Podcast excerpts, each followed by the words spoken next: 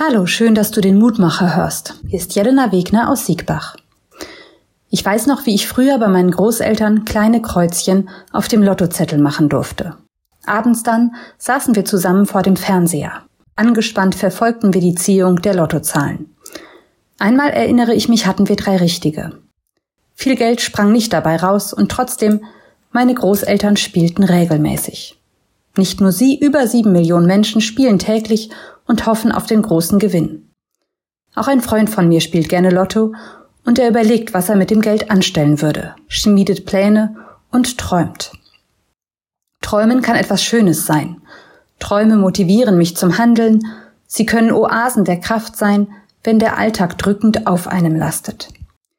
Schwierig wird es allerdings, wenn die Träume zu viel Raum einnehmen und kein Platz für das echte Leben ist. Dann kann ich mich in Träumen verlieren. Vielleicht schreibt der Prediger in der Bibel deshalb, wo einer anfängt viel zu träumen, kommt am Ende nur Unsinn und viel Gerede heraus. Du aber halte dich daran, nimm Gott ernst. Auf den ersten Blick könnte man meinen, Gott hätte keinen Sinn für Träume. Was hier aber gemeint ist, sind Träume, die als falsche Versprechungen daherkommen. Wenn ich den Menschen erzähle, wie viel Geld sie von meinem Gewinn abbekommen, aber noch ist gar nichts da. Wenn ich prahle, was ich in meinem Leben für Reisen machen werde, aber dann doch keinen Mut aufbringe, meine gewohnte Umgebung zu verlassen. Prahlen können wir vor anderen Menschen, aber auch vor Gott. Wenn wir uns einreden, was für tolle Menschen wir sein wollen, wo wir uns überall ändern wollen, und dann bleibt alles beim Alten.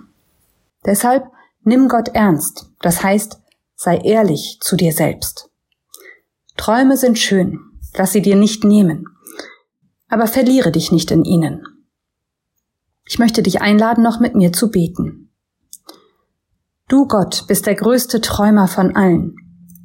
Anders kann ich mir die Welt nicht erklären, eine Welt, in der es Giraffen gibt und Quallen und Blumen in allen möglichen Farben.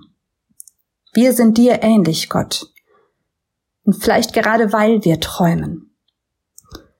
Bitte hilf du uns zu erkennen, wo unsere Träume lebenswert sind und wo sie uns nur ablenken vom wahren Leben. Amen. Bleib behütet bis zum nächsten Mal.